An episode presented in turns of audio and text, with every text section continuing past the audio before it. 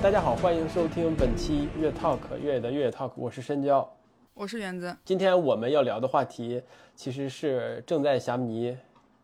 进行的如火如荼的，可能是这个世界上影响力最大的越野跑比赛 UTMB。这个话题是我们今天要聊的。我们请到的嘉宾是马德民马老师，呃，先请马老师跟我们的听众朋友们打个招呼。呃，越野 Talk 的听众朋友们，嗯，大家好，我是马德明，欢迎呃收听越野 Talk 的这个呃节目。马马马爷还帮我们口播一下。好，在我们真正的展开我们这个讨论之前，可以先跟大家简单说一下什么是越野跑。聊聊这项运动的定义，就根据 ITRA 世界越野跑协会的定义，给出越野跑是一项向所有人开放的一个运动，在自然的环境当中进行。这个自然的环境当中，包括山区、沙漠、森林、平原，就尽量少的铺装的柏油路面和和水泥路面，就是这部分不应该超过百分之二十。这就是越野跑比赛。那。除了 ITRA 给出这样的一个定义呢，那呃，在这项运动当中，有绝对影响力的一个运动员 Kilian Kilian K 天王，他也给出了他自己的一个对越野跑的理解和一个简单的定义。他觉得越野跑这项运动是探索内心风景的一个方式，与此同时呢，他还能够去探索外在的一个风景，这两项同等重要。这个就是 Kilian。给的一个关于越野跑，什么是越野跑的一个定义。当然还有一些其他的一些定义哈，不同的组织、不同的呃机构都会给出这样的定义。我相信不同的人也会有相同的各种各样的解释，对吧？呃，说完什么是越野跑，再跟大家说说什么是 UTMB，这个是我们今天主要聊的话题。大家如果知道了这些，可能对我们接下来的讨论会有更好的一个理解。UTMB 呢，其实就是一场越野跑的比赛，它是创办于2003年，到现在正好是二十年。UTMB 在越野跑这个项目当中有着一个无与伦比的一个影响力，它可能就是影响力最大的。呃，我们举个例子来说，在自行车运动当中，可能环法是最具有影响力的。那可以简单的类比，UTMB 就是。越野跑界的环法，这个就是 UTMB。好，那呃科普就做到这里。呃，我们就说回这个话，我们想要聊的话题，因为因为现在大家都在讨论 UTMB，就你看我们现在提到 UTMB，可能大部分都是在说这是一个世界上影响力最大的越野跑比赛，然后有好多人都想去这个比赛，大家把这个都当成一个越野跑生涯的一个重要的节点，或者是一个目标，甚至升华到。梦想想要去参加这个比赛，当然了，这都是好的一部分。那它也有一些受到争议的部分，就比如说今年是吧？今年就有一有有有那个什么绿色跑者组织是吧？The Green Runners，他们在赛前几天就发了一封公开信，而且这个公开信是有全球五十四个国家两千个人是联合署名的，就是这其中还包括 Kilian，就是这个世界最好的越野跑运动员之一吧，就是成就比较大的一个越野跑运动员之一。呃，也算是一个这项运动的一个标志，他也在参与了这个联合的公开信。这公开信想要表达的目的就是抵不想让 UTMB 去接受什么化石燃料相关的一些商业机构的赞助，对吧？那但是今年 UTMB 的呃冠名赞助商就是一个汽车品牌，所以这个东西它也是在一直饱受大家的喜欢的同时呢，也是在同时经受着大家的一些争议和讨论。反正始终是在这个漩涡中心吧，所以我们其实为什么要梳理它的历史呢？或者请马爷来跟我们聊聊约跑，呃，UTMB 这么多年的发展，二十年的发展呢？可能也是想想回顾一下 UTMB 在最初创办的时候，它初心是什么，或者是他这么多年他的初心有没有变？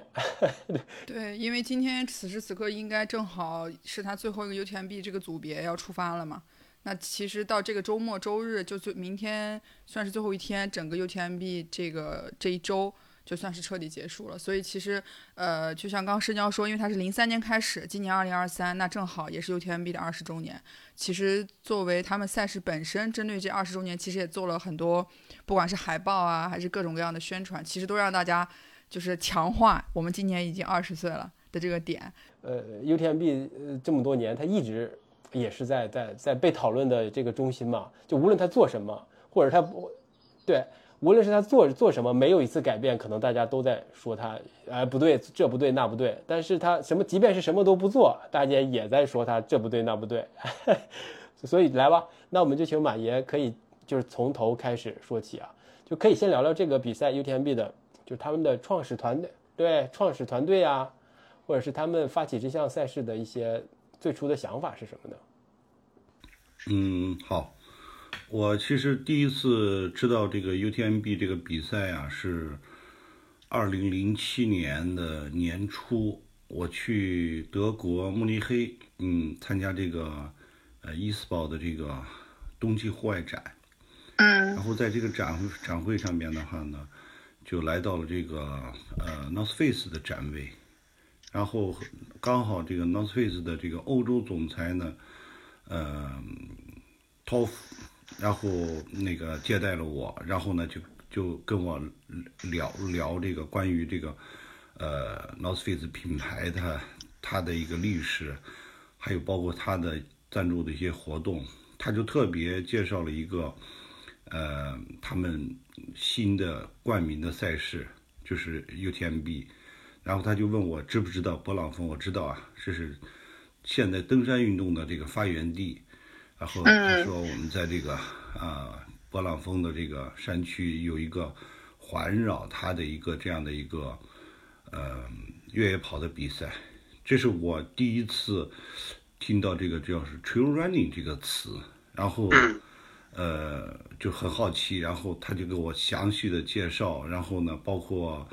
还有这个比赛的一些图册，然后呢，嗯，介绍。因为我在这之前我一直知道这个，呃，勃朗峰啊，还有包括沙穆尼这个地方的话呢，是现代登山的运动的发源地，它会有一些登山的运动，攀岩呀，包括冬天的滑雪。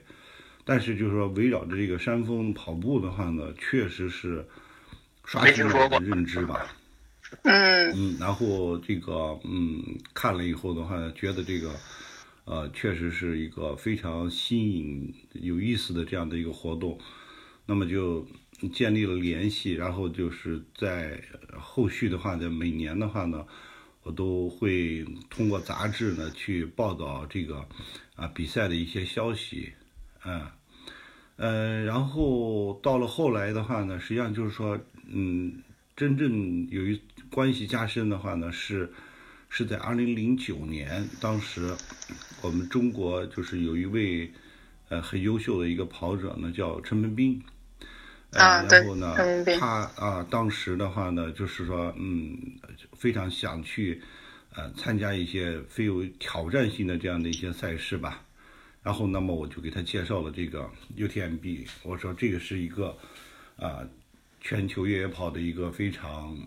重要的一个比赛，然后呢也是水准非常的高。然后那一年的话呢，实际上就是呃告诉他的时候已经五月份了，实际上离比赛非常近了。呃，那时候报名也结束了，后来我们就想尽了很多的办法，然后也托了很多的熟人，终于呢。就是在那一年新增加的一个叫 TDS 组里面，给陈文斌了一个外卡，实际上就是外卡的意思是算是就是后期补上的一个名额，对吧？实际上就是对附加的一个名额。这个名额的话呢，嗯，是非常不容易争取的，因为当时呢，陈斌的话呢，他没有这个能够满足报报名条件的这个成绩或者是比赛。他参加的这些比赛的话呢，都是一些什么路跑啊这样的比赛，这个呢实际上不足以呢去呃展示他的这个呃真实的这个能力，对吧？对。对。但是呢，就是说中间的话呢，其实也是有熟人吧，就是在嗯沙姆尼呃开餐馆的一个杨先生，然后呢，其实去跟组委会也是做了一个担保。然后呢，他认为呢，就是这个啊小伙子的话呢是有能力的，然后呢，而且能够会比得非常好。呃，后来就终于，反正就是嗯，把这个名额搞定了吧。然后呃，当时实际上在国内的话呢，也是呃装备啊什么都特别的缺，然后陈文斌也是带着就是挺简陋的一些装备啊。不过好在的话呢，就是当时这个 North Face 的话呢，听到他要参加这个比赛的话呢，给他赞助了一些装备，然后实际上也是解了一些这个燃眉之急吧。嗯。啊，后来他就参加到这个 TDS 组比赛里面，嗯。最终的话呢，他获得了这个第二十七名，啊，这个成绩的话呢也是非常的好，而且是第一次由中国的内地的运动员的话呢参加了这个 UTMB 的比赛。那么五星红旗的话呢也飘扬在这个比赛的这个起终点啊。这个杨先生的话呢也是非常的自豪啊，因为他给组委会担保的，然后呢运动员不仅啊完成了比赛。成绩很好啊，成绩也不错啊。但是陈彬彬呃回来以后，他跟我详细聊了一下比赛，呃，就是认为还是呢，就是低估了这种比赛。然后呢，就是还是准备有点不太充足哈。对，如其实主要呢，就是说像这种嗯 U UTMB 这种比赛的话呢，它爬升的话呢，有些地方非常大。然后欧洲的运动员都是用杖。然后呢，他呢也是临时买的杖，但是呢不会用，呃，实际上就是说，嗯，反而这个累赘。然后另外的话呢，就是，呃，爬到比较高的这个山口的话呢，就是，呃，也气温也是非常的低呀。然后就是对他来说的话呢，可能，呃，很少有机会去，呃，在这样的一个海拔，然后呢去，呃，做这种越野跑。就是身体其实也是有一些不适应嘛，是，呃，然后实际上就是说他最早最初的话呢，是一直是在前面，就是差不多前五名的位置，实际上就是在下山的这个时候的话呢，就被很多运动员给超过去了。啊，就是下坡的技术可能还也是不是特别熟练。对对对对，因为下坡，然后这个欧洲的运动员的话呢，他们其实有更好的下坡的技术嘛，然后包括用杖，然后包括呢就是，呃，在各种地形里面怎么去判断这个这个呃落脚点，然后呃减少这个刹车，然后呢比较流畅的这种下坡，那。那这种能力的话呢，在当时的话呢，在国内的运动员里，确实是大家都没有都没有这方面的这个能力的储备。越野越野能感觉出来，马爷对这件事情一直印象非常深刻。你就就是你能说出陈文斌的名次，并且就是这些细节都能记得，哎，就我就觉得只可可可能只能我我不太清楚，二零零七年的那一年的 UTMB 其实。就比如说，我们除了我们中国的选手参加的确实很少以外，是不是其实国际上的精英运动员，那在那个阶段其实也没有那么多的人去参加。对于 U UTMB 来说的话呢，是它国际化的，呃，刚开始，就是呃，实际上就是说，呃，主要还是以欧洲的运动员为主，呃，另外的话呢。也会有一些呢，就是比如说像北美啊，然后呢亚洲的这个日本啊，这个或者是中国香港的一些运动员，呃，但是呢，就是数量其实还没有那么大。然后，呃，当时的话呢，也可以说的话呢，就是，呃，还是主体的话呢，是以法国的这个参赛者作为这个，基本上百分之三，嗯，就是百分，呃，就是百分之七十五的参赛者应该都是法国的。法国运动员，嗯，呃，后来的话呢，随着他的这个国际化的开始的话呢，呃，法国的运动员的这个比例的话呢，才逐渐的这个下降。但是就是到现在的话呢，他的赛事里面的话呢，依然是有应该是有百分之三十的这个跑者的话是法国的跑者。所以其实这个比赛的话呢，实际上对于法国的这个越野跑运动的这个啊推广和普及的话呢。实际上也起到了一个特别好的一种作用，而且我觉得对于蒙布朗霞慕尼这个就是这个地方啊，又给他加了更多的故事在这个里面，因为 UTMB 的原因。当时其实那个呃，Toff 他给我讲这个嗯赛事的这个举行的时候呢，他其实这个呃特别就是多的讲了一些。他说以前这个沙慕尼这个地方啊，然后呢，因为是个呃滑雪，然后呢登山攀岩这些呢是它的主要的娱乐项目。一到这个每年的九月份，然后天气不就转冷了嘛，就是很多的这种商店呀，还有包括特别是酒店餐馆呢就关门了。关门的话呢，因为冬天也没有什么太多的生意，然后呢一直是到第二年的这个，比如说四五月份，然后才开始营业。就等于是一年的话呢，就是只有半年的时间去营业。当地的这个政府呢，就是说也是苦于这样的一个一个局面，就是说想能不能，比如说在这种夏秋季末的时候的话呢，呃，能增加一些这样的就是参与性比较强的这样的运动，能够让他们的这个。夏天的这个旅游的这种旺季的话呢，是再延续一下，然后就形成一个什么呢？就是类似于咱们像小黄金周这样的一个局面。嗯所以呢，其实这个啊环勃朗峰的这个越野跑这个项目的话呢，呃提出来以后的话呢，就受到比较比较大的欢迎。然后因为第一呢，就是说。啊，在勃朗峰周边的山区的话呢，它是有一条叫 TMB，然后这样的一个徒步的一个山径呢是客观存在的，而且这个山径的话呢，每年的话呢，这个也有很多的这种徒步爱好者呢，然后呢去走，所以比赛的话呢，基本上其实就是利用了这个 TMB 的这个山径作为主体。然后根据呢，就是啊，这个呃比赛的需要，然后呢，比如说最初的话呢，是一个，呃，从库库巴约尔，然后呢出发，然后可能最初的距离可能就是一百五十公里，然后不足一百七，后来慢慢的话呢，人数增多以后又增加了，啊这个半程组，然后比如说增加了 TDS 组，然后啊又增加了像长距离的这种徒步的这种。叫 PBL 组啊，然后实际上就是都是在这个 TMB 的这个山径的这个这个基础上，然后呢环绕着这个勃朗峰，然后就利用啊这个萨瓦省这个这个勃朗峰山区的这些山地的这个资源，所以就是它呢，呃这个项目的话呢，既能让大家体验，其实又能让这个。呃，整个勃朗峰山区的这种知名度和影响力呢，呃，向世界范围呢去推广，实际上就是，这个这个比赛的话呢，就是二零零三年做了以后的话呢，呃，大家觉得可行了以后，然后呢，他就正式确定为成为一个啊，这个沙穆尼这个小镇上面的一个啊，比可以说是比赛的一个惯例吧，惯例的这样的一个比赛。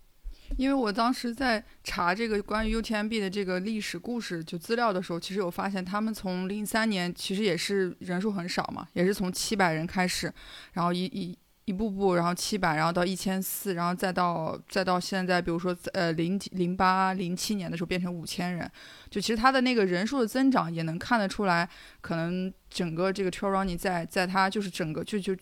仅限于在这个欧洲范围之内。的那几年里面，其实它也是一个就是非常快速的一个增长的状况。是的，其实就是在这个嗯，二零零三年的这个呃首届勃朗峰这个比赛之前呢，哈呢，实际上在一九八七年，实际上就有这个也是环绕这个勃朗峰的，实际上是利用利用了这个法国和意大利之间的这个公路的这种呃耐力跑比赛。实际上，这个是被称为叫做勃朗峰的这个这个先锋嘛，呃，然后其实呃，这个是实际上这个故事的话呢，我也呃看到过。然后呢，呃，最初的话呢，就是就是就是一个在公路上进行的这种耐力活动，它其实也是这个在勃朗峰的这个这个是这个跑步协会，然后呢这些当地的一些这种社团，然后呢去组织的，啊，实际上就是说在。二零零三年首届这个 UTMB 之前的话呢，实际上就是说已经有呃相应的一些群众基础了。实际上就是说跟我们中国的这个很多的比赛也是呃相同的这样的一个历史，就是都是最初的话呢，由这些热爱热爱这个这个啊山地户外运动的这些人士，然后呢去推动这样的事情。那么像最早的话呢，叫勃朗峰委员会的话呢，仍然是有四个人。呃，其中有一个人的话呢，就是叫嗯 Rainy，然后呢是当地这个跑步协会的这个主席，然后呢还有一个呢叫嗯让克里斯道嗯马米耶，马米耶是这个嗯当时这个就是勃朗峰的这个呃法国陆军的这种登山机构的这个负责人，他实际上就是在退休以后的话呢就。呃，推动推动这个这些 UTMB 这个这个这个项目。那么另外两位的话呢，就是咱们现在比较熟悉的，呃，这个米歇尔和这个凯瑟琳夫妇。老板娘也也也管她叫老板娘。这四个人实际上是最早的勃朗峰的创始的这个创始团队里面的。实际上，这个就是第二个马米耶这个人呢，实际上是特别传奇。他不仅是一个登山者呢，然后呢，他。还创立了一个非常有名的一个一个一个一个一个项目呢，就是金冰镐奖，他也是金冰镐奖的这个创立者原来如此。嗯，但是后来的话呢，就是特别可惜的是，呃，他在二零一四年在这个 PTL 的这个嗯组别的这个赛前勘线的时候呢，心脏病去世了。啊，他生前就是一直的话呢，实际上这个 PTL 这个比赛的话呢，也是呢他主张，然后呃设立的，就是把它设立为一种非竞赛的模式。他实际上给他的定义呢，实际上就是阿尔卑斯的一个高山的一个生存的一个这样的一个实验，它不是不是。不是个竞技类的，对不是竞赛竞技属性，看时间的这种，对。嗯，因为它这种 PDS 里面融融合了这个越野跑，然后徒步、登山，可能还有攀岩。实际上就是说你在山地里面运动里面的话呢，需要去面对的所有的东西的话呢，在这个 PTL 的这个整个的这个这个征途里面，实际上你都可以遇遇到它，所以。呃，这个就是他一直呢，就是创那个呃创立，然后呢，并且推崇，而且每年确实之前每年的这个路线呢，都是呢他亲自去勘察，然后呢去把所有的这个路线呢走过以后的话呢，把这个作为最终的这个就是比赛的这个轨迹文件给运动员。啊，所以这个马米耶这个人实际上。呃，挺传奇的，因为呃，其实我是那个，呃，后来后来才就是才才才了解到这，就是了解了这个 UTMB 的详细的历史了以后，才发现哇，原来这个金冰镐的这个一个创始人也是也在这个中间对吧？呃，参与在这个 UTMB 里面的，呃，所以就是可以看到，就是说他们，嗯，法国的话呢，在这个。山地运动这一块的话呢，它呃确实是，呃有有很多这个嗯创新的东西，或者是这个呃超越这个当时的一些发展的这样的一些很有前瞻性的一些想法。是的，也不得不说，我觉得因为这个这些人，包括当时 UTMB 的这个组织的这个存在，确实是加速了美国呃不一就是法国，包括整个欧洲，我觉得对于山地，尤其是越野跑的这个关注度。因为，因为从这个人参与的人数跟后来媒体的这个不断不断的报道，就能感觉出来，其实大家对于这场赛事，就是在推广这项运动上来说，我觉得是确实是功不可没的。嗯，是的，嗯，就是像最初的给我介绍这个，嗯，UTMB 的这个 North Face 的欧洲总裁呢，Toff，他呢，本人就是一个，呃，越野跑爱好者，对吧？就是包括就是最初呃这个赞助 UTMB 也是呢他拍的版，然后包括呢他这个比赛的海报里面的话呢，呃出现的人物也是他呢亲自去跑，而且他呢也是去，呃参加了这个就就是呃基本是在初期的，呃呃所有的比赛基本上他都参加了，而且他成绩还不错呢，就是拿过应该是最好拿过第二。应该是，精英运动员。我们刚刚聊的这些基本上都是在就是二零二四、二零零三到二零零九的这个阶段，就是呃，按照马爷话说，就是这应该算是一个初创的开始，因为基本上都是围绕欧洲或者法国的这些跑者是最多。那其实从二零一零年开始，我觉得整个 UTMB 应该就算是在一个发展中的一个状况、一个状态。呃，它实际上就是跟当时我们呃中国嗯大陆呃这个兴起的这个跑步热。也开始呢，是有一一个重叠了，对对。然后包括呢，就是跑者的数量的增加，然后包呃这个呃参与国家的这个这个增加，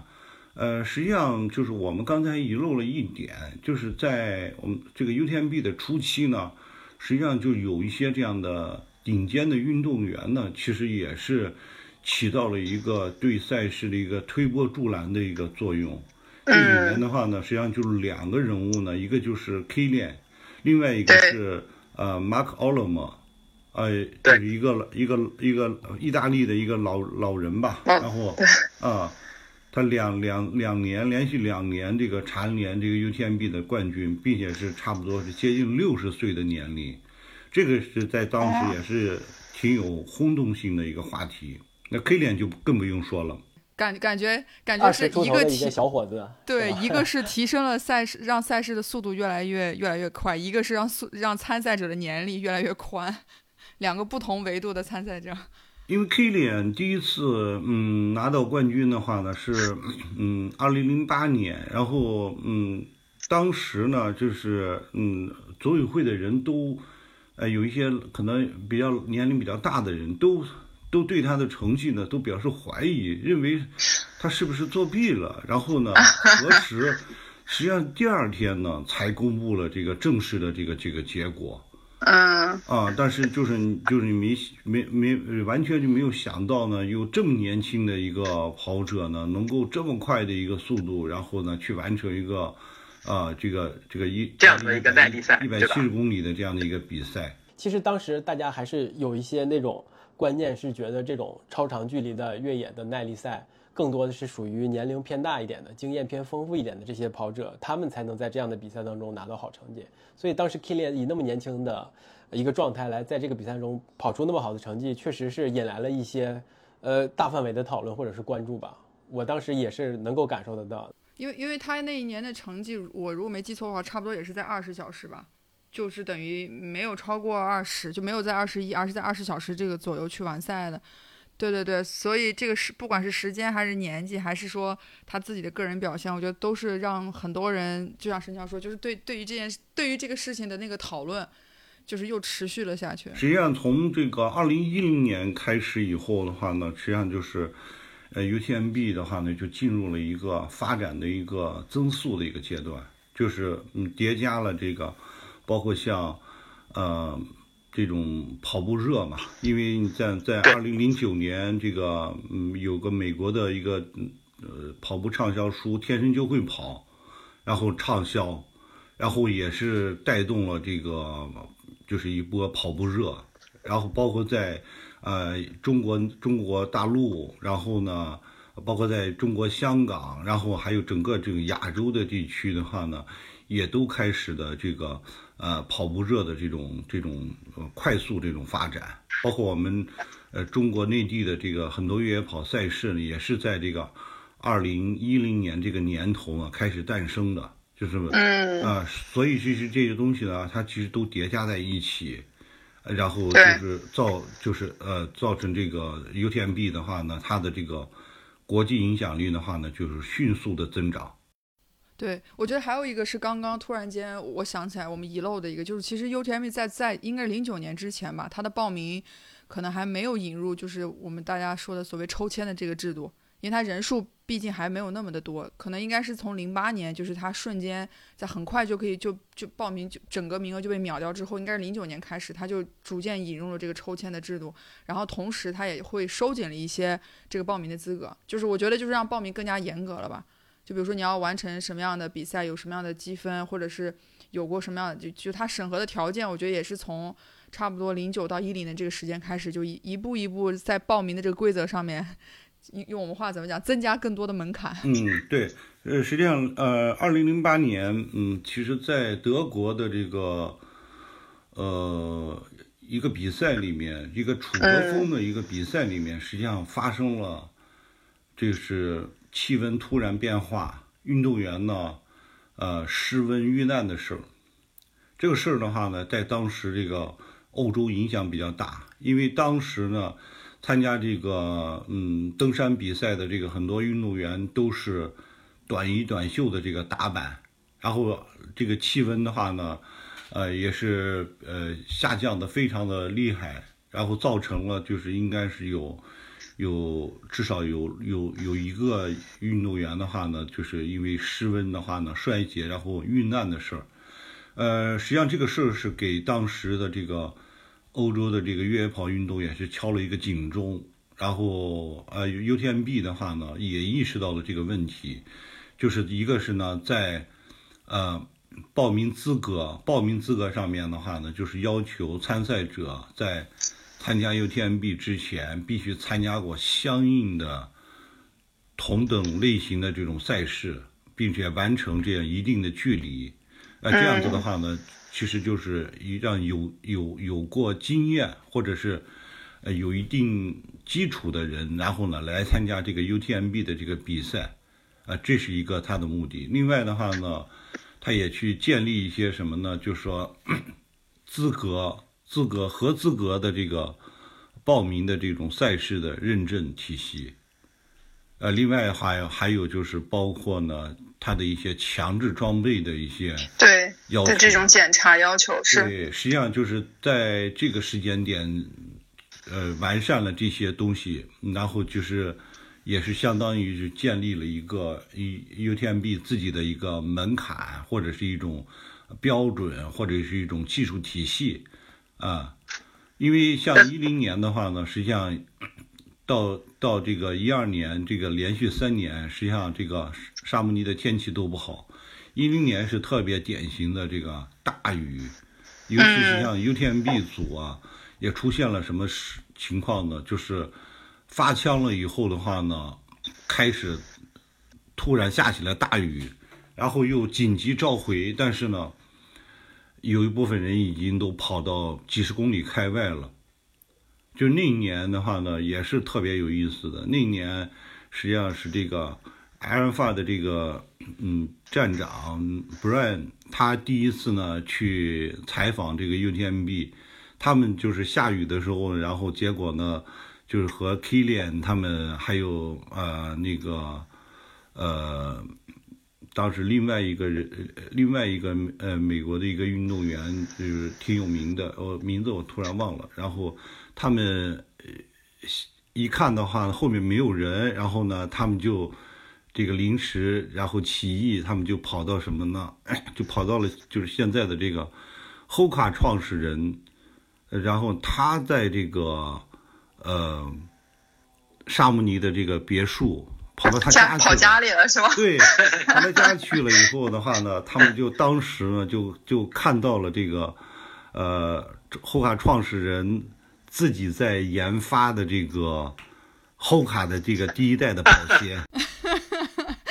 原来第一双鞋就是这么被发现的。对，这个真的是，这个是真事儿，这个不是假事儿。这个那当时他在家吗？当时那个那个后看创始人不在家，他不在家，这算什么？在家的话呢，就是自己呢，其实在用什么呢？用烤箱呢，然后，呃，因为它是一个这个超超厚的中底嘛，实际上是用这种呃一些材料，然后呢，用烤箱呢，其实。是在自己在在在试验这些这个鞋子，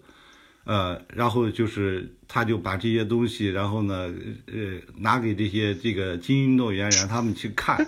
啊，太巧了，对，所以其实你看所所有的东西的话呢，其实这个圈子也是特别的小，因为这些人的话呢都认识。冥冥之中，就是他们就得跑错，就得进去看鞋了，试鞋。K 链是这个，嗯，这个萨洛门的这个赞助的运动员，他怎么能不认识萨洛门的创始人呢？对吧？是是，嗯是。所以其实这个那年的这个故故事就特别的多。然后其实，呃，这个细节实际上是被很多这个写跑鞋的这些这个这个就是欧美的一些记者呢，都作为一个就是呃很有意思的插曲，一个小故事，对吧？其其实其实这个也给大家有一个比较重要的信息，就是 Hoka 其实它。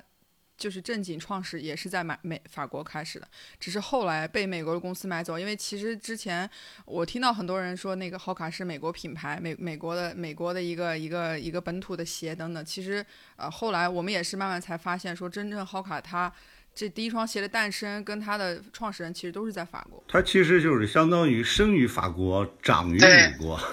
是这样的一个理念。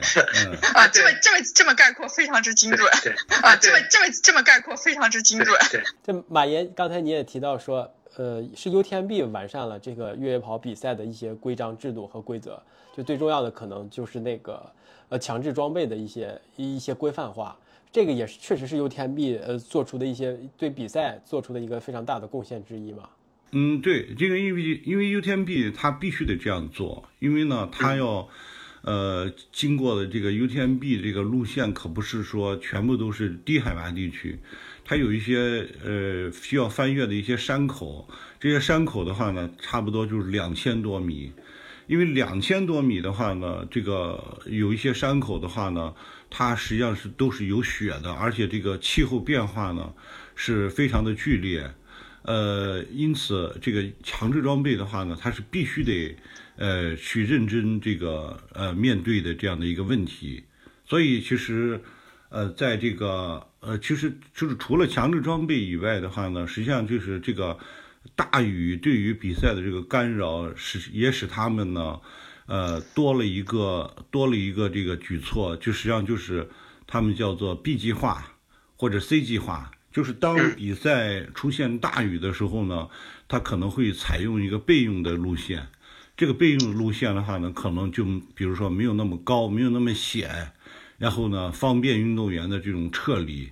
啊，因为比赛的话呢，你不可能说让随随便便的话呢去取消，因为很多运动员。呃，比如说训练啊，或者准备啊，然后花钱花精力，然后呢，有一年的这个这个时间不让大家去比赛的话呢，可能从情感上面很难说过去。所以因此的话呢，就是针对不同的这种天气的话呢，就是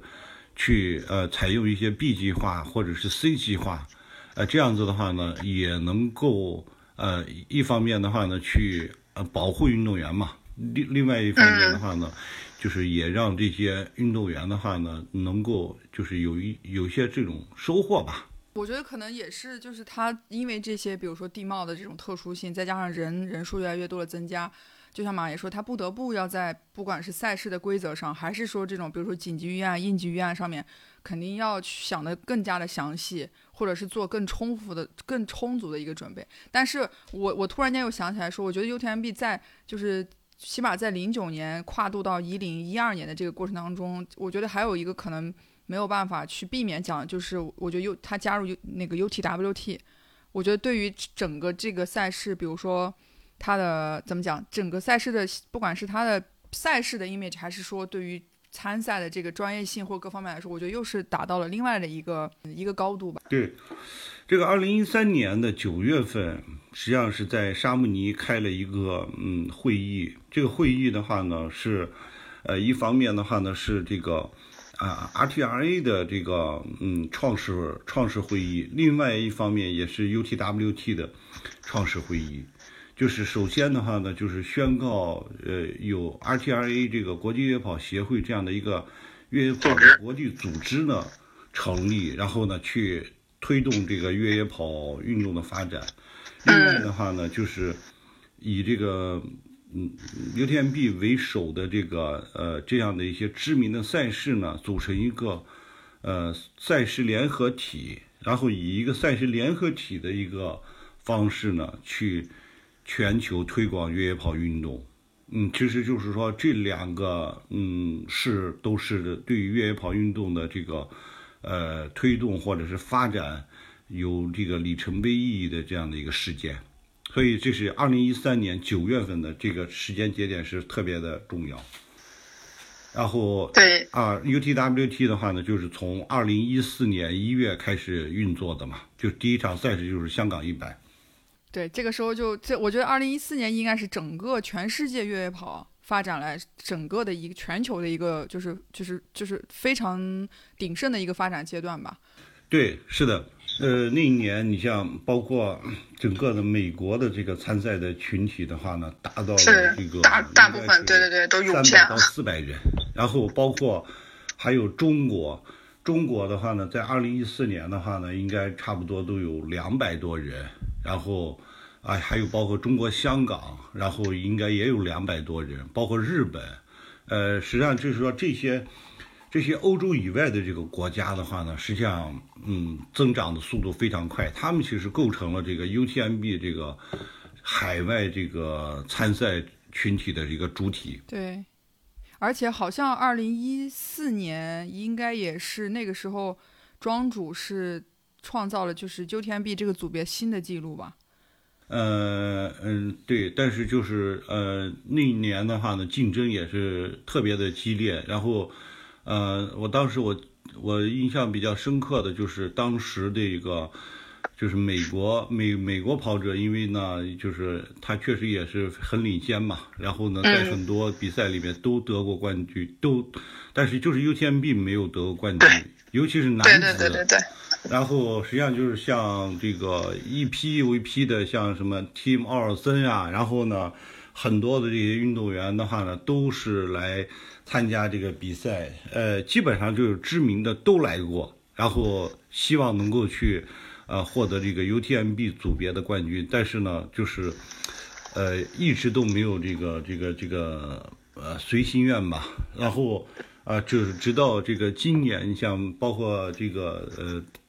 呃，可能媒体现在对于这件事呢，不是那么热衷了，但是呢，还是希望呢，Jim，然后呢。呃，吉姆·沃斯里，然后呢，在今年的比赛里面能够去啊获得一个冠军，这样子的话呢，这样对于像啊美国跑者的话呢，就认为他们这个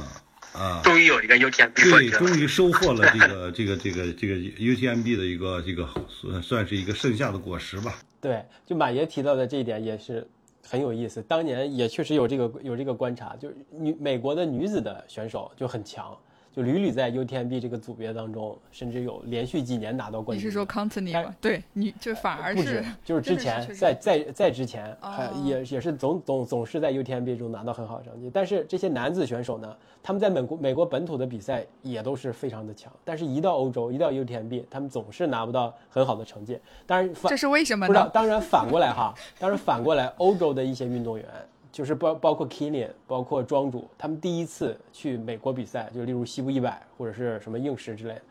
他们第一次的时候可能表现也没有本土的选手那么好。这个可能就是跟呃两个地方的地貌、地形地貌和温度条件和环境有一些关系。但是这些美国，但是这些欧洲运动员呢，在适应了之后呢，就很快就能在美国的一些比赛当中拿到一些冠军和好成绩。反正欧洲直到现在，这这些男男选手们。美国的男选手们在欧洲还是还是不太行，对，就是这么一个情况。其实这个实际上也是特别有意思的一种两种越野跑文化的一个碰撞，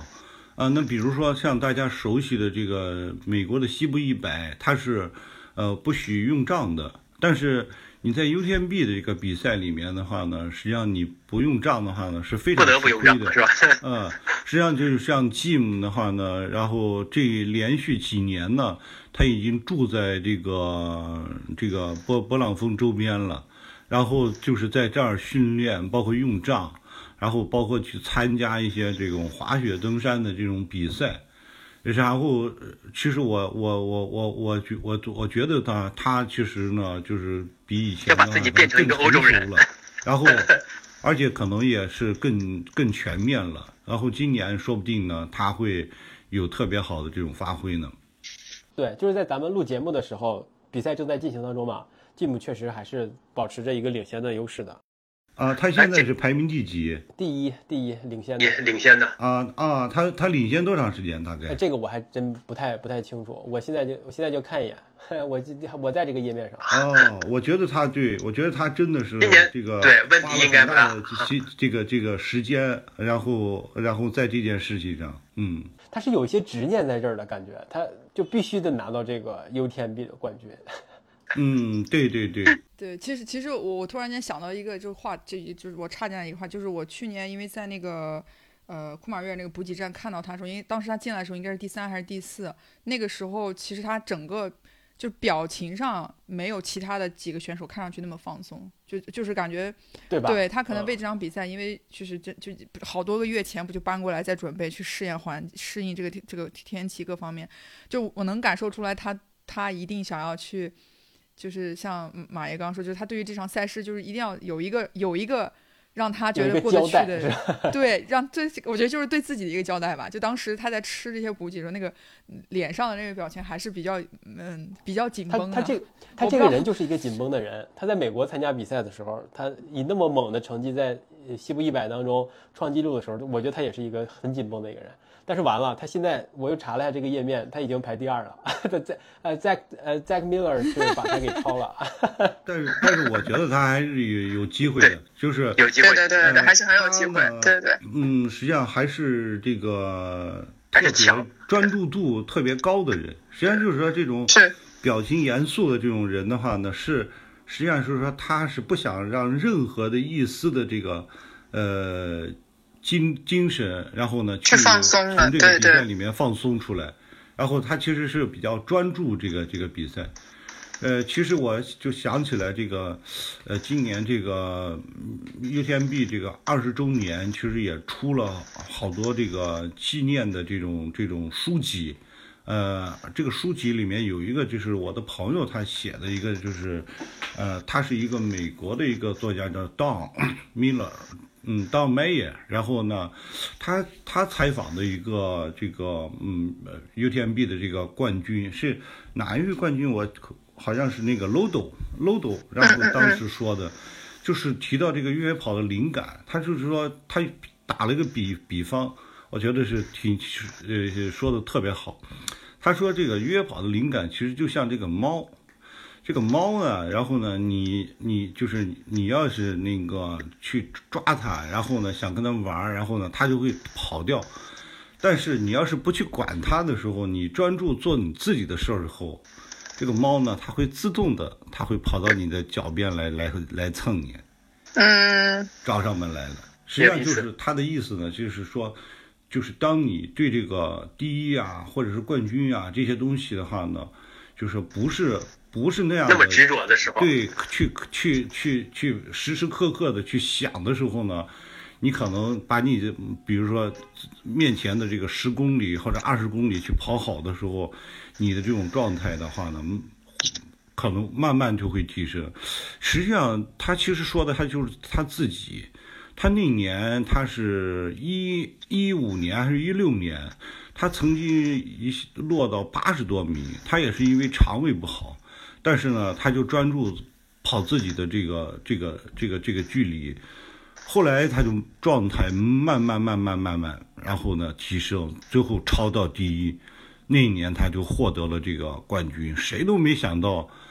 他他那样的一种情况呢，能够拿到冠军，就是真正是那一年他 Lodo 是扮演了一个黑马的角色。他其实说的他就是他自己。不是二零一四年还会还也发生了一个很重要的一个事情吧，就是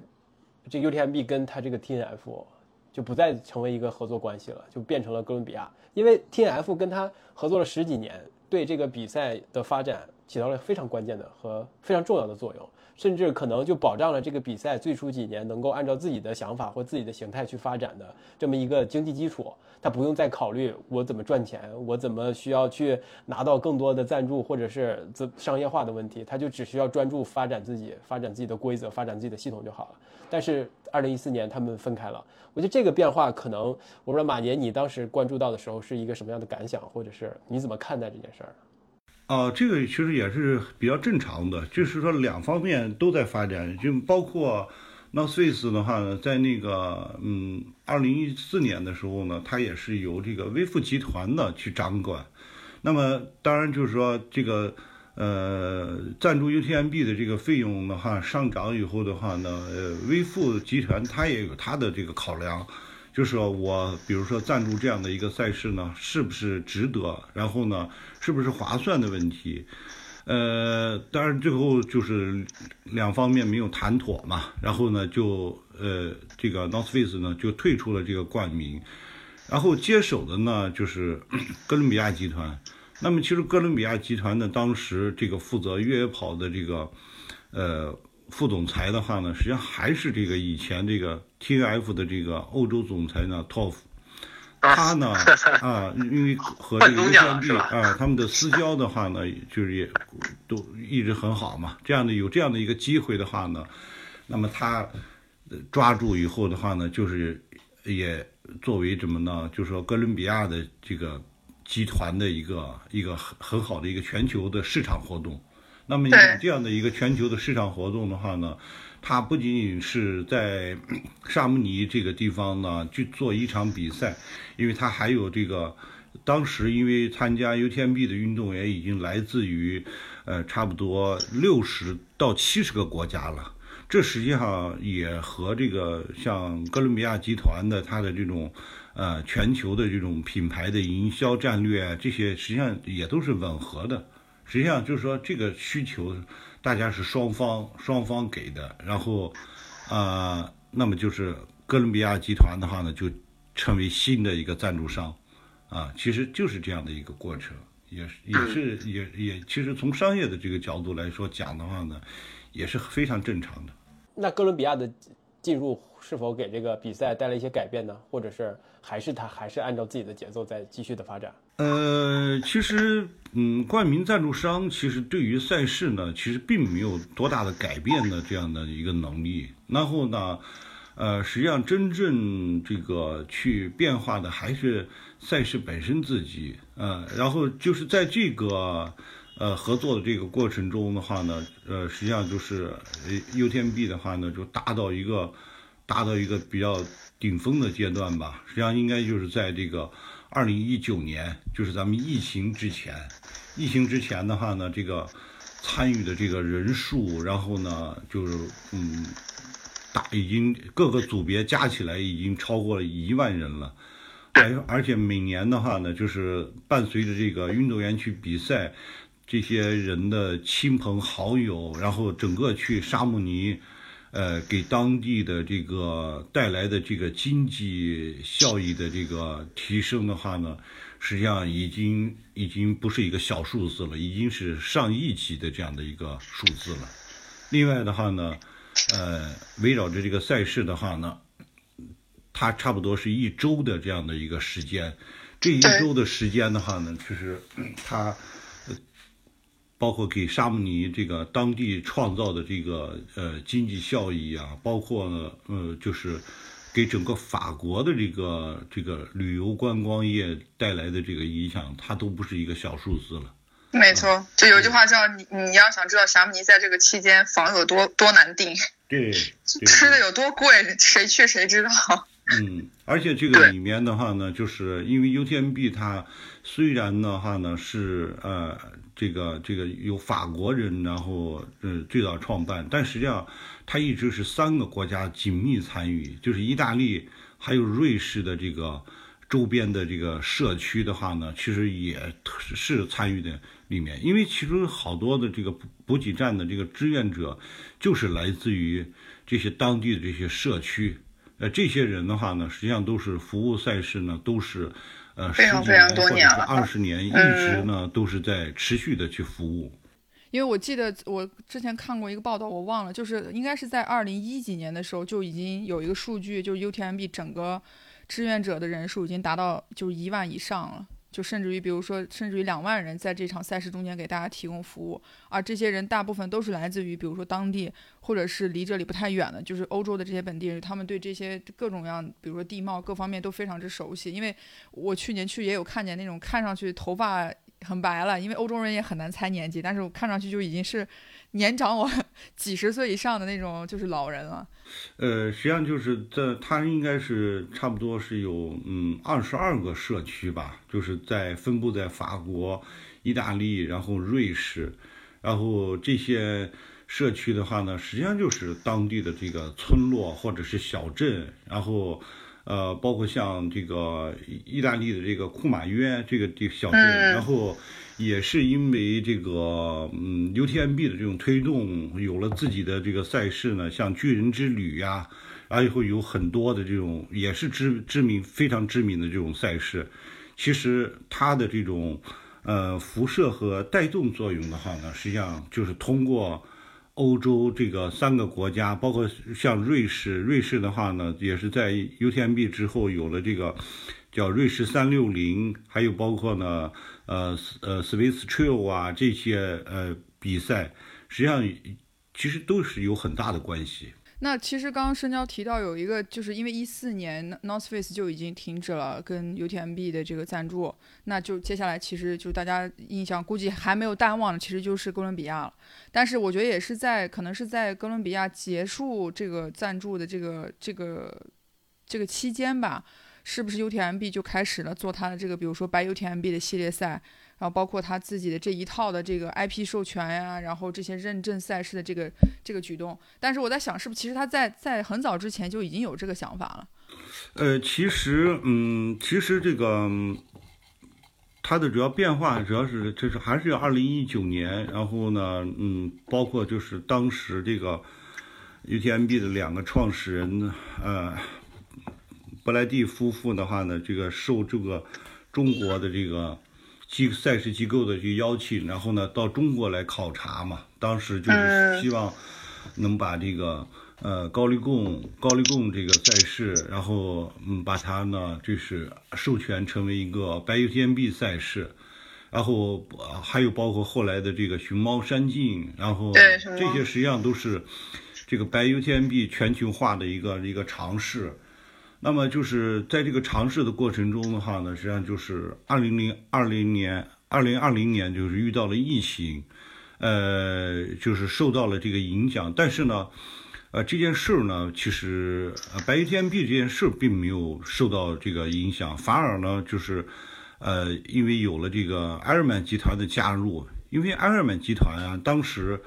从这个，嗯呃，中国的这个万达集团，然后呃又卖掉了以后的话呢，实际上就是说他们手上还是有四个四个这个这个呃赛事，这个四个赛事的话呢，而且是属于这个 UTWT 这个这个赛事里面的，呃，包括新西兰、澳大利亚，还有这个欧洲的，就是两两个赛事。那么这些赛事的话呢？他们也加入到这个作为一个资源吧，加入到这个白 UTMB 的这个阵营里面，呃，然后再加上一些这个，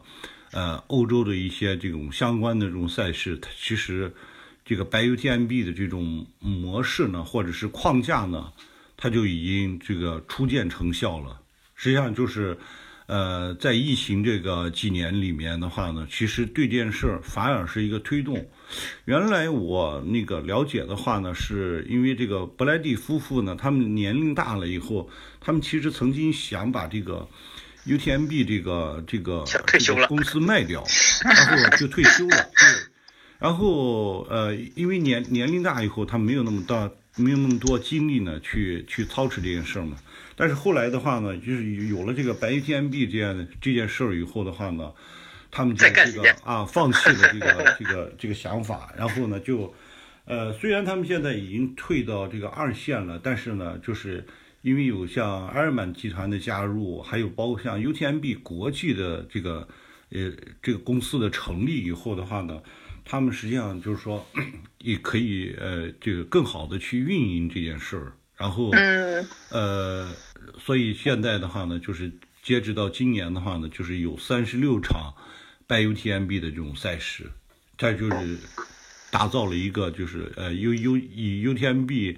为核心的这样的一个赛事联合体吧。对，就是在疫情那几年比赛不办了，大家就有事儿，有时间去思考这些东西，去做一些组织架构上的调整。是不是它是不是也是它可能跟就是 ITRA 之间的分离，也会促促进了它 by UTMB 这个系统的快速的一个推进，这可能这方面也会有些影响，对吧？是属于一个就是历史的纠葛了，因为最早呢，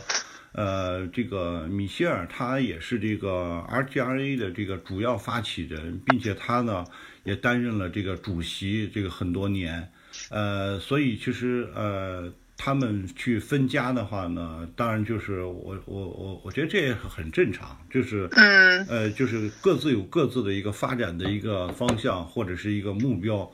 然后呃，去这个分家的话呢，其实也是无可厚非的啊。对。然后这个里面的话呢，当然就是，呃，有各种各样的说法，那么可能都是各自的这个立场或者是角度不同，然后造成的。呃，但是这些事儿的话呢，其实，呃，对于整个越野跑运动的本身来说的话呢，它。它还是就是有有有有它的一些积极的一些作用，啊呃，因为有很多新的尝试，你如果不尝试的话呢，你是没有办法知知道它是可行或者是不可行的。那只有去做了以后的话，它才才能知道它的结果。对，就包括他把 UTMB 就是本身我们一我们一直叫的这个 UTMB 这个比赛重也给它重新改了名字，变成最终就是我不知道这个英中文应该怎么翻译，但是等等于他把 U 他相当于 UTM UTMB 的最后那场比赛，其实他的总决赛取代了 UTWT，也是在同一个时间，对吧？就是然后他又 announce 说从二零零二年开始 UTMB 又有了四个级别不同的比赛，包括其实大家一直说的那个要去拿 UTMB 的石头。其实我觉得这些这些东西都是像马爷说，就是他可能逐渐逐渐就已经有了一套自己的这一套啊、怎么说也不能自己的一套玩法，自己的一套规则，可能也是想要去尝试。就比如说在呃，比如说跟其他的比赛做了做了区分，或者跟一些像 ITI 这种机构如果做了一个拆分，那我们怎么在同样的这个领域当中有一些自己不一样的规定？所以我觉得这个也是他。一个必然的一个走向吧。呃，实实际上大家注意那个注意一下国际的这个体育的话呢，你会发现呢，实际上法国人在这个体育运动的这个创新，然后还有包括呢 IP 化方面，实际上他是走在这个世界领先的这个行列的。没错没错。比如说，包括我们的这个沙漠赛是最早法国人，然后呃发明的这个就是。呃，创创立的吧，也不能叫发明，创立的这个叫摩洛哥撒哈拉沙漠这个呃超级马拉松 MDS，然后包括就是这个呃还有一些其他的一些运动，然后呢，实际上都是这个法国人把它呢去设，就是设立一些这个相应的一些标准，并且推推广到这个世界各地，像跑酷其实也是，跑酷最早也是在法国这个诞生的。嗯还有很多的山地运动，其实我就不多说了。嗯，所以就是他们比较擅长于呢去做一些 IP，包括呢去建立一些这样的一些标准，然后呢去做一些这种国际的推广。这个实际上也是嗯一个一个嗯非常成功的这样的一个有很多的案例，包括也是法国人比较擅长这在这方面的工作。对，其实这两个机构，其实就就分开是是必然的一个一个结果。毕竟一个是行业的一个组织，另外一个是商业的机构，这两个诉求或者是发展路径肯定是不同的。当到了一定的阶段，当越野跑这项运动发展到了这个阶段，它肯定它就会有一个分离，或者是理念上的一个必然的碰撞，就分开了。而且主要是这个这个事儿吧，就是呃，UTMB 它成立了自己的 By UTMB 的这个系统，是也确实是引来了一些。一些小小的讨讨论吧，甚至是挺大的讨论哈。我看那个 Iron Iron Fa 那个 Iron Fa 的那个什么，就是 Brian Powell，他他就是在他那个 Iron Fa 这个网站上就也写过一些文章来梳理如何对于普通的跑者和对于精英是如何能够去参加 UTMB 这场比赛的。他会在里面提出了一些一些问题吧，他他而且这些问题都很，而且都很的那个那个针锋相对的感觉，而且都很。呃，你就我我可以可以给大家说一说他当时就是在这篇文章里问出了哪些问题，他就会说，就这么做，UTMB 这么做是否对越野跑这项运动有一个正向的发展？他是不是因为想要保住 UTMB 本身自己的这个地位去做的这件事儿？那会不会会不会危害危害环境。那现在已经有人在提出质疑了，他可能是不是对环境是有一些好的一个作用？因为美国人对荒野的理解和欧洲人对荒野的理解，这有一些本质的一些一些差异哈。美国人提出这样的质疑，我觉得也是比较合理的。而且他还会质疑，你如果不进入 UTMB 的这个系统，那他通过，呃，UTMB 通过自己这么强大的影响力，是不是会把一些其他的比赛的发展是有一些阻碍或影响作用？他就就他就会这么这么提出这么好多好多的问题。而且，而且还说，对业余跑步者来说，呃，因为他的 UTMB 你必须要拿到石头嘛，你才能去参与这个抽签。呃，那那可能对有钱人来说，他能够去参加更多的这些比赛，那他就拿到石头的机会就更多，他参与抽签中签的几率就更大。那对于没有没有那么多钱的人，是不是会有些不公平呢？哎，这就是美国人在思考的问题，非常的政治正确，你知道吧？而且他对精英参与比赛可能也会有一些影响。呃，因为你你就像 Kilian 一样，他他没有今年没有参加过 BUTMB 的比赛，他就不能去参加 UTMB 的比赛，他必须得有一场，对吧？没有办法，他必须得有一场。那这是不是会影响一些竞呃竞技的一些感觉呢？因为 UTMB 如果有些精英没有参与到这场比赛当中，或者又因为什么安排没有这个 BUTMB 的这个参赛的一个经历，那他今年的会不会影响这个比赛的一个竞技性呢？他都会在想这些问题，我觉得他提出来的这些问题都很都很有效，或者是都是他的一些他关注的点吧。呃，但是我不觉并不觉得 UTMB 做出这样的改变，呃，只能从两方面想，或者是，呃，觉得他这个改变就是不好的，因为拥抱变化或者是变化本身肯定会带来一些，呃，更好的一些东西，对吧？那我们可能能做的就是发现这改变里边的问题，因为它必定是一个新的东西，它必定有一些。漏洞或者是不完善的地方，那我们就拿出来都要讨论嘛，就需要有 e v e r f a 这样的一个一个场所，让大家能够能够去多方面的去讨论不同的价值观进来之后，去共同的讨论这件事儿，发现一些问题，那可能它会就会变得更好了，就这些问题可能都会解决掉了。我觉得这这就是这么一个理念了，对。嗯，核心的一些争议的话，就是关于这个是越野跑是不是应该这个商业化的问题，实际上。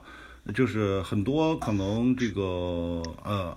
嗯，包括像北美的一些跑者，因为北美的这个赛事的话呢，普遍呢，商业化呢，它不是那么那么强，然后，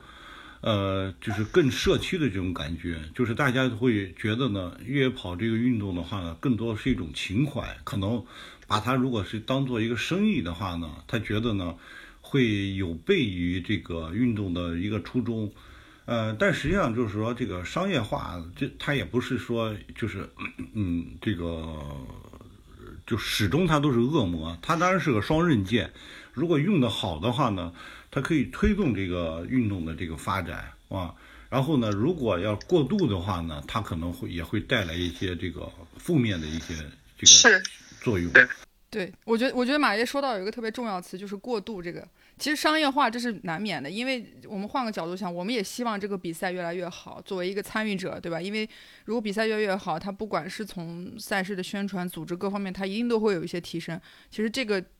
就是反观到我们参赛选手来说，其实也是一个好的改变。但是如果它是一个很过度的商业化，就是这样持续下去，可能对于有一些参赛选手，就像刚刚申娇说，他可能门槛越来越高，那是不是对于他参赛的这个成本来说也会越来越高？那如果参赛成本越来越高，对于很多大部分的一些跑者来说，是不是就有一点可能就是觉得，哎呀，我也可能很难去拿到一块石头才能去参与这个抽签，那我是不是也就没有办法去参加 UTMB 了？因为这个，呃，这个反馈是我应该是在去年就正好是参加完 UTMB 去比利牛斯那个比赛的时候，就我印象非常非常深，就我当时打了一个车，那个车的司机就是从。马德里开车去参加这场比赛所以在路上就无意中聊起来。他说他已经算上今年是他第四年参加 UTMB 了，然后他说也是会是他的最后一年。就他对于 UTMB 这个商业化的这个走势，作为他自己当时的。的言论是说他是比较排斥这样的一个变化的，因为他说我的报名费越来越贵，然后我我就是他说我抽签的这个这个难易性越来越高。当然他说他虽然也是中了签，但是他就发现好像就是变成一个挤破头才能去参加的这样一个比赛，他就觉得对于他自己必须要是有更多的石头才能抽签对，因为因为他。他对于自己的定位还蛮明确，他说我就是一个非常喜欢越野跑，然后我也一直在科学训练，但是我并不可能会去站台或者怎么样的一个精英选手，我只希望是说在这场比赛中同样的一个，因为他一直都在跑 CCC，所以他就说他一直希望是说在 CCC 上能有一个进步。他原计划的有一天是想要去跑 UTMB 的，但是他那天在车上就说，我现在发现这件事情很难，然后我也可能大概率。也不知道哪什么时候我会有这个能力去跑这场比赛，所以我觉得可能既然有这么多选择，那我也就不要有这个执念，一直想要再去参加这场赛事了。就我觉得他的这个观点给我的感觉也是觉得，哎，还挺有意思。因为整个那个人当时给我的状态，就是他应该也算是一个就是中产以上的一个一个呃一个一个欧洲人了。所以其实其实就是作为一个跑者，就是他当时对于这个赛事的反馈，让我觉得说，哦，其实还是嗯，像马爷说，就是这个事情有很多面，有很多有很多事情可能需要去综合去考虑，或者去要听到大家各种各样的声音。我觉得可能才是让 UTMB 做这么大的一个改变的一个一个基石吧。其实还是那样子，就是说，呃，现阶段其实对这个整个的全球越野跑运动。还是处在一个发展的阶段，就是还是应该就是让各种各样的新的事物呢，然后出现。对，我觉得这是对。看它看它的这种发展，然后呢，呃，不要过早的呢去下一个结论，或者是啊，是的，是的，把它归于什么呢？黑白，然后这样这样呢，其实对于这个呃这种新新的这种事物的发展，其实也不是什么好事儿。对，其实就像就像不同的人、不同的机构，都大家都理解都不同。最重要的就是这种理解、这种多元化的价值观进入到里面来，就就是尝试嘛。然后反反过到我们作为一个普通的跑者来说，最最好的状态就是我们有很多选择。我们当然是去可以把 UTMB 当成一个终极目标，我就可以攒石头，对吧？我就可以去参与抽签，我中签了我就去跑，我就为之训练、为之努力。当然，我如果我不跑 UTMB，没完全没问题。我们家周围，或者是隔壁城市，甚至是几百公里之外的城市，依然有一场越野跑比赛，看着也不错，我也去跑。就选择多，就不这个多选择的，我们要有选择的权利。我觉得这个是需要最基础的一个保留吧。但是这这个就是我的一个看法。对，因为那个换句话说了，我们没有，如果跑不了 UTMB 还有很多啊，对吧？Golden Series 也可以选。那最早最早的 Golden Series 也挺难跑。对，Sky Running 也有啊。而且我很惊讶的发现，其实参加 UTMB 的这些所谓这些所有这些站台选手，其实他们最早之前都有参加过 Sky Running，而且 Sky Running 应该也是最早去做这种系列赛的一个组织吧？这个还真不知道啊。嗯，对，是的，Sky Running 其实也是有很多的这种比赛，然后。嗯，但是就是说它的发展的话呢，还是主要是以欧洲欧洲的那个国家为主，所以它没有这个呃像这个就是 UTMB 一样的 UTMB 这么大的野心是吧？推广到世界各地，可能也是因为这个这这个这个协会的这个能力啊，然后呢，它包括它的实力的这种限制吧，啊。对，我觉得还有一个就是意大利人跟法国人对于这个，是不是是不是这个做做对事情的理解不太一样，对对对对，可能更 chill 一些，谁知道呢？反正我觉得总归一句话，就是我们今天聊这么多，就是我能感受出来，最起码针对越野跑这么一项运动，或者是这样的一个户外的这样的一个运动运动的形式来说，大家真的是有非常非常多的选择，这个我觉得是很幸福的，因为有这么多的比赛。可以让你去不断的去尝试，不断去选择，也有这么完善的这种赛事的机赛事的体制，包括赛事的规则来确保，对吧？你的安全，包括赛事的专业性，我觉得这个，嗯，总归还是很好的。希望以后会更好吧。肯定的，肯定的。非常非常感谢马爷今天就是带着我们一起来回顾一下这个 UTMB 的这个历史，因为因为确实是对于。就是参赛的人来说，不参赛的，甚至于这段时间一直频繁刷到这个相关新闻的人来讲，我觉得，就是他真的是一个狂欢了，一个在山野之间的这种一个狂欢。就是这是这个阶段我们所有喜欢越野跑或者是想要参与越野跑的人的一个共同的话题，大家聊聊天也是挺好的，讨论讨论故事是吧？也被远处发生的故事所感动，开心，这这都就都很好。谢谢马爷。好，不客气，谢谢你们。嗯，那我们就那个在这个节目结束的时候，同时也期待着今年 UTMB 的冠军，看看是谁。看看康特尼是不是能把这个女女子的这个完赛时间对往上再提一提。我觉得他是应该是没问题的。这这个人现在是是是不败，就是打不败。好吧，行，那就先这样好了，。那好，那这期节目就先到这里，我们下期再见，拜拜。耶，嗯，拜拜。好，拜拜。